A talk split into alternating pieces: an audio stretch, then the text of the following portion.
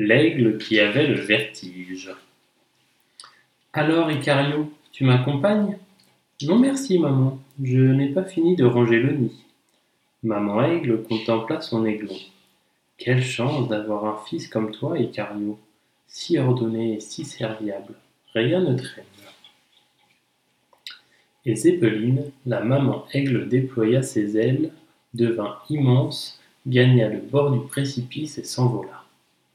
Malgré lui, Icario ferma les yeux quand Zéppeline s'élança dans le vide. Pour l'aiglon, s'approcher de la falaise était impossible. Rien que l'imaginer le rendait malade. Une heure plus tard, son père Phénix atterrit, heureux d'avoir plané au-dessus de la vallée. Quel temps magnifique, Icario L'air nous porte, même pas besoin d'agiter les ailes. Viens, je vais te montrer. Non merci, papa, j'ai cours de chant. Maintenant? Oui, avec mademoiselle Blériot. C'est important pour un oiseau de savoir chanter.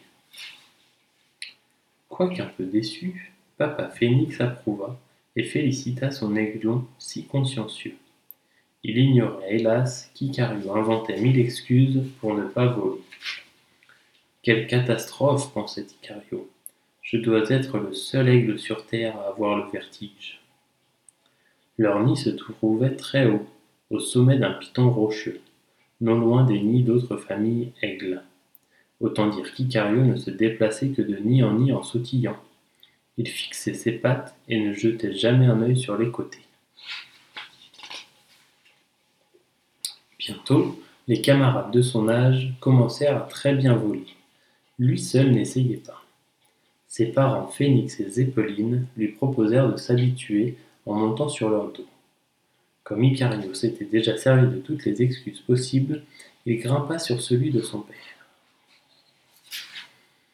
Quelle horreur il ferma les paupières durant toute la balade, incapable d'admirer ce qu'on lui désignait en dessous, ses serres crispées sur les plumes paternelles, terrorisé à l'idée de tomber.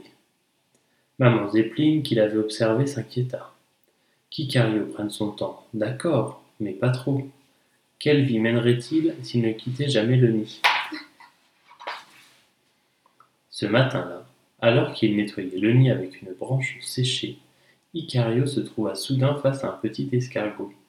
Il avait surgi de la paroi et rampait lentement sur le promontoire. Bonjour, dit Icario. Comment t'appelles-tu Adagio. Et d'où viens-tu, Adagio? D'en bas.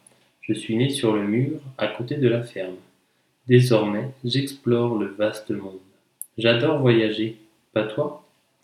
Icario évita de répondre et proposa à Adagio d'excellents pissenlits qui poussaient à proximité. Le petit escargot et le petit aigle devinrent amis. Adagio, un vrai baroudeur, parcourait les sentiers, les rochers, les parois. Quelle chance tu as d'être un aigle, Icario. Bientôt, tu iras beaucoup plus loin que moi en peu de temps, comme je t'envie. La première fois, Icario changea de sujet. Mais comme il devenait vraiment proche, il lui avoua un jour son problème. J'ai le vertige, Adagio. Tu as peur du vide? J'ai peur de moi dans le vide. J'ai peur de ne pas arriver à utiliser mes ailes.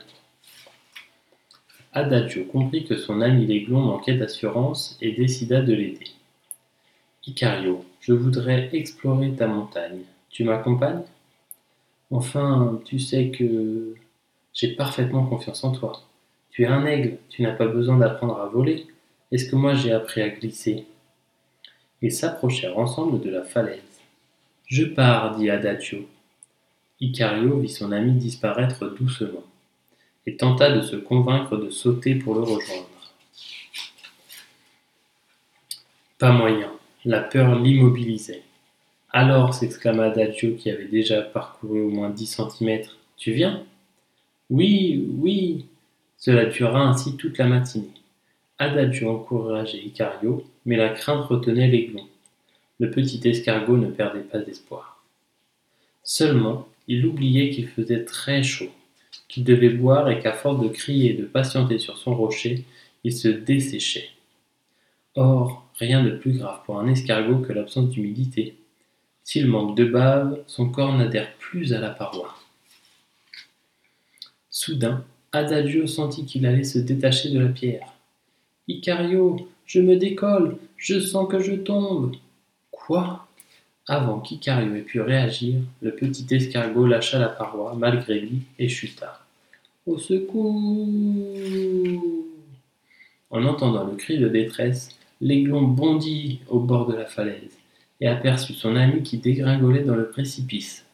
Sans réfléchir, il s'élança. Ses ailes se déployèrent et il les agita pour apprivoiser l'air. Il volait Adagio criait toujours, il allait s'écraser sur le sol. Mais à la dernière seconde, il se sentit soulevé dans les airs. Icario l'avait attrapé dans son bec. Il était sauvé. Depuis ce jour, non seulement Icario et Adagio ne se quittèrent plus, mais ils voyagèrent beaucoup. Parfois, les autres oiseaux qu'ils doublaient pensaient qu'ils rêvaient. Un escargot sur les dos d'un aigle? Impossible.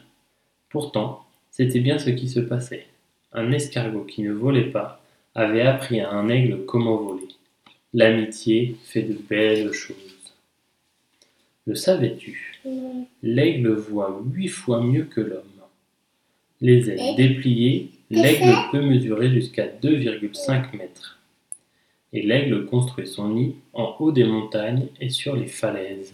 Pourquoi ils construisent leur nid sur les, sur, sur, sur les falaises?